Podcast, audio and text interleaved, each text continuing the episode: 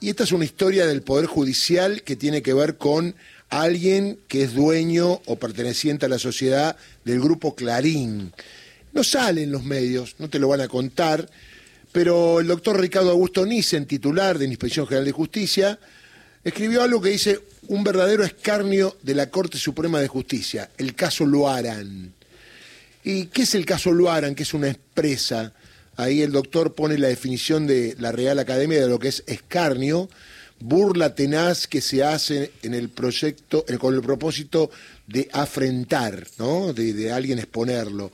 Eh, y da el ejemplo de, por ejemplo, que en un fallo del 24 de agosto ahora, en los autos Inspección General de Justicia contra Luaran, Sociedad Anónima, sobre recurso de queja, resolvieron solo con tres renglones una causa que tuvo como protagonista a José Antonio Aranda, mano derecha de Héctor Mañeto y protagonista eh, accionista de todas las, las, sociedades integrantes del conocido grupo Clarín, y en la cual la Inspección General de Justicia denunció en el año 2020 una gravísima maniobra agraviante de intereses nacionales a la cual la Sala C, la justicia, de la Cámara Nacional de Apelaciones en lo comercial, convalidó un fraude monumental y encubrió a la dolosa actuación de una persona íntimamente ligada al grupo hegemónico de comunicación.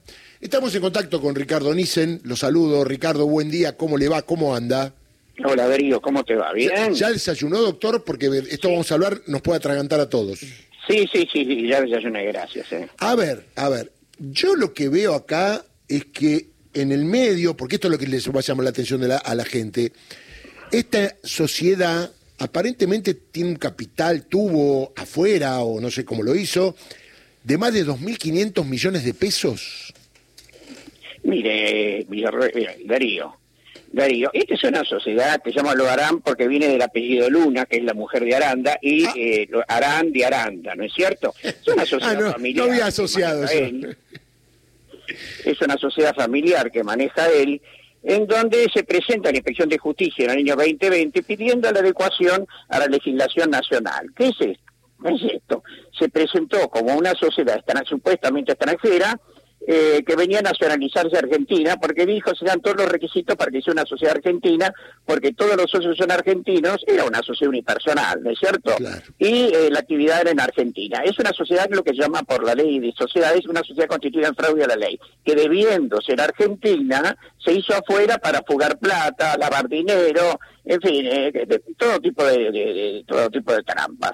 Eh, pero bueno, existe la posibilidad de salir, esa la, la impusimos nosotros el año 2003, ese camino de salida, que es una adecuación. Significa, yo no soy extranjera, yo soy argentina, y por lo tanto quiero que sea una sociedad argentina y recibirme por la ley argentina. Y así se presentó, lo harán a fines del año 2020, ¿no es cierto?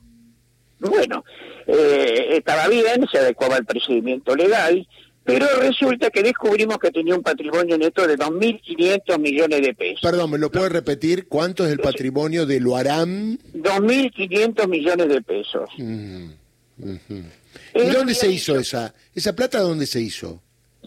Teóricamente en el extranjero, para las sociedades de Costa Rica, este, pero bueno, él mismo cuando se presenta un procedimiento que es de adecuación, es que está reconociendo que la sociedad nunca operó en el exterior porque siempre fue argentina, constituida por argentinos, y por eso es que le quiere someter a la ley 19550, la, que, la prueba de que la sociedad extranjera era falsa y que se había recurrido a un paraíso fiscal, a los efectos de tener ciertas ventajas que no sabemos cuáles somos, pero cuáles son, pero pueden ser demasiadas y ninguna buena, bueno, se presentó en la Argentina para regularizar su situación.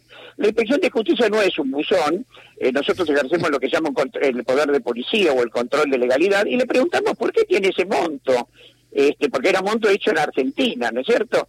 Y él responde, se hace muy, muy, muy, muy reticente en contestar, pero dice que en definitiva son créditos que daban a terceros, ¿no es cierto? Entonces nosotros le preguntamos las razones por las cuales la sociedad que tenía por objeto participar en otras sociedades y de acuerdo a su balance, porque tiene que acompañar un balance y cada procedimiento de adecuación, en el balance dice que solamente tenía participación en una sociedad uruguaya que era de la mujer, nosotros le dijimos que no era suficiente y que tenía que dar explicaciones. Y aparte, Darío, le dimos intervención a la UIF, al Banco Central, etcétera, y a todos los organismos de control. Ahí, ¿qué hizo? Directamente el señor Aranda desistió de la de la, de, la inscripción porque vio que vamos, nos íbamos a Se le complicó un poquito, ¿no? Se le complicó el panorama, ¿no? Se le complicó enormemente el panorama y que iba a ser investigado por todos lados y nosotros teníamos la sospecha, teníamos la sospecha de que eh, esta era una actividad eh, financiera hecha, desarrollada en violación a las normas del Banco Central y a la legislación financiera argentina. Bueno, eh, mm, nosotros seguimos adelante con la, con la operación, porque eh, por más que me desista, ya las investigaciones están, porque es un hecho ilícito, una actividad ilícita que la, que la Inspección de Justicia tiene legitimación para ponerse a investigar, aunque no tengamos inscripción pendiente. Él va a la Cámara de Apelaciones, él va, eh, Aranda va a la Cámara de Apelaciones, y la Cámara es siempre la misma sala, no sé por qué si casi siempre nos toca la misma sala, que es la sala E, C, de, que son dos camaristas, nos dijeron que, bueno, mire, la inspección ya no tenía ninguna necesidad de investigar porque ya habían desistido y no había objeto. Le lavaron la cara, dijo, no, no, está todo bien acá. Claro, que nos dejemos de joder, en otras palabras, este y que por favor dejemos sin efecto, y esto con mucha, mucha eh, premura, que dejemos sin efecto también el libramiento de los oficios al Banco Central y a, la UIF, ¿no es cierto? Pero ese fallo ustedes lo apelaron, ustedes fueron a la Corte.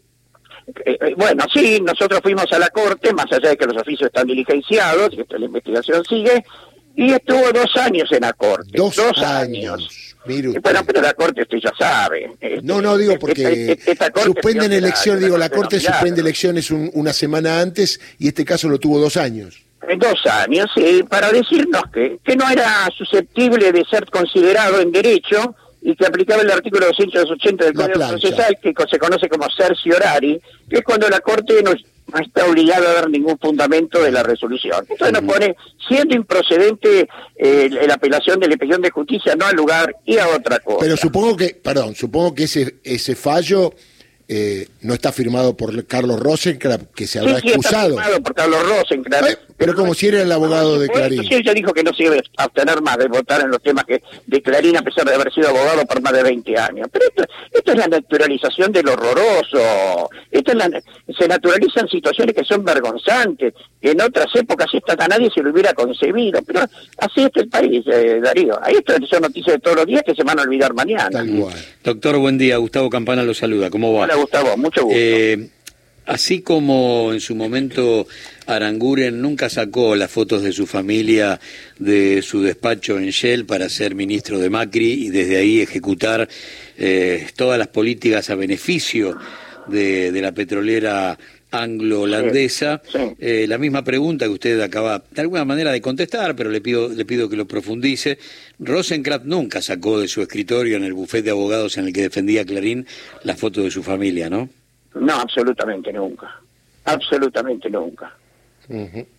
Este Rosenkrantz siempre fue hombre de Clarín y yo que ejerzo la profesión desde hace muchísimos años lo conozco perfectamente y sé cuáles son los intereses que defiende. Es un buen, es un buen abogado y, es un hombre que le sobra conocimientos para estar en la corte, pero sí, pero lamentablemente él se deja llevar por estos impulsos de, beneficiar a, a sus ex eh, clientes y entonces tenemos este desastre, una corte que no funciona, un consejo de la magistratura también absolutamente que no tiene ninguna actividad, inactivo, y entonces es una encerrona que no se sabe qué hacer, lo único que se puede hacer es poner en conocimiento de los pocos Es exponerlo, claro. Es, exponerlo, como me dijo Veraldi, el abogado de la doctora Kirchner, eh, exponerlo y que algún día va a salir a la luz. Este, eh, lo peor de todo son los camaristas, los de la sala C de la Cámara Comercial, que protegen a, todo este tipo de maniobras, este, a punto tal que cuando, cuando ellos resuelven y la Cámara nos dice que no sigamos insistiendo, bueno, les recomendó qué trámite tienen que hacer, que no hagan una adecuación, sino un traslado de domicilio a la Argentina, porque ahí no tenían que exhibir ningún balance y no iba a haber preguntas molestas. Así que eh, estamos O sea, la Cámara, perdón, la Cámara le dijo eso a, a, quien estaba demandado. Claro, cuando, cuando nosotros apelamos... este Y por escrito encima. Y por, sí, sí, sí, por otro lado también hay otra anomalía que es gravísima el, Loarán había recusado a uno de los camaristas de la sala C. si no le gusta, lo recusan y a ellos le hacen caso. Claro. En cambio, cuando Cristina recusa a alguien, no.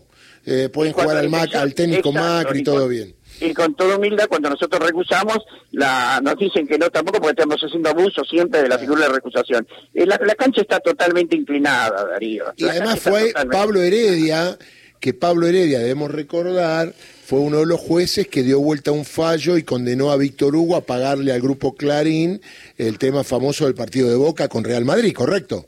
Sí, sí, persiguió aparte, persiguió a debido de una manera, de- de- es decir, descarada, y también persiguió a, a C5N y al grupo Indalo. Tal Sí, cual, sí, Sin el menor disimulo, siempre son los mismos. Embargaron las cuentas de grupo, en su momento me acuerdo que no cobrábamos nosotros porque eh, esa Cámara embargó las cuentas de grupo. Pero me acuerdo perfectamente, fue un escándalo. Él estaba desesperado porque abajo del, del- del edificio donde él trabaja había una manifestación con fotos enormes de él y no hay nada que le preocupe más que circule la Totalmente. foto. Sí, en la familia judicial lo que mo- molesta es la eh, mostrar a los tipos, correcto. Bueno, eh, Ricardo, le mando un abrazo. Estaba pensando que con 2.500 millones de pesos, Chacarita quiere hacer la cuarta tribuna. Digo, qué bien nos vendría a nosotros. Bueno, entre eso y la plata que va a poner usted y pongo yo, la Claro. Y otra cosa más, digo, ¿qué cosa no? Porque Aranda es dueño de Clarín y no quieren pagar el bono.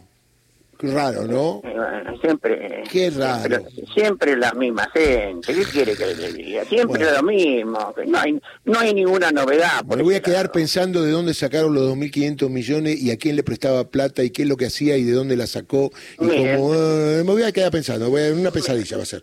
Nada bueno va a encontrar en esa actividad de 2.500 millones. Nada bueno va a aparecer, ¿eh? Ricardo, le mando un abrazo grande. ¿eh? No, un abrazo a todos ustedes, ¿eh? Mm, que siga bien. Ricardo Gracias. Nissen, titular del IGJ. Y claro, eh, el tipo es titular del IGJ, un lugar muy importante para ver lo que pasa con todas las sociedades civiles, anónimas, y tiene que escribir una nota en un diario. Porque si no nadie lo escucha. Y ya lo hicieron un monstruo que es Ricardo Nissen, el kirchnerista de la IGJ. K. Ya está. Y cualquier cosa que haga está mal. Y claro, le toca a Clarín, los intereses de Clarín. Es terrible. Ayer hablaba eh, con gente que tiene mundo recorrido y me decía, Darío, mira que en todos los países no es como acá, que un grupo mediático maneja el país. Son importantes, pero hay límites. Acá el grupo mediático te elige el presidente, te lo saca, te lo ensucia. Y me dijo algo, me dice, mira, si a partir de hoy, me dijo Clarín, empieza a hablar bien de Massa y mal de Bullrich y de Milei, gana Massa. O sea que no pasa por los hechos tampoco, pasan por lo que te dicen de acuerdo a sus intereses. Exacto.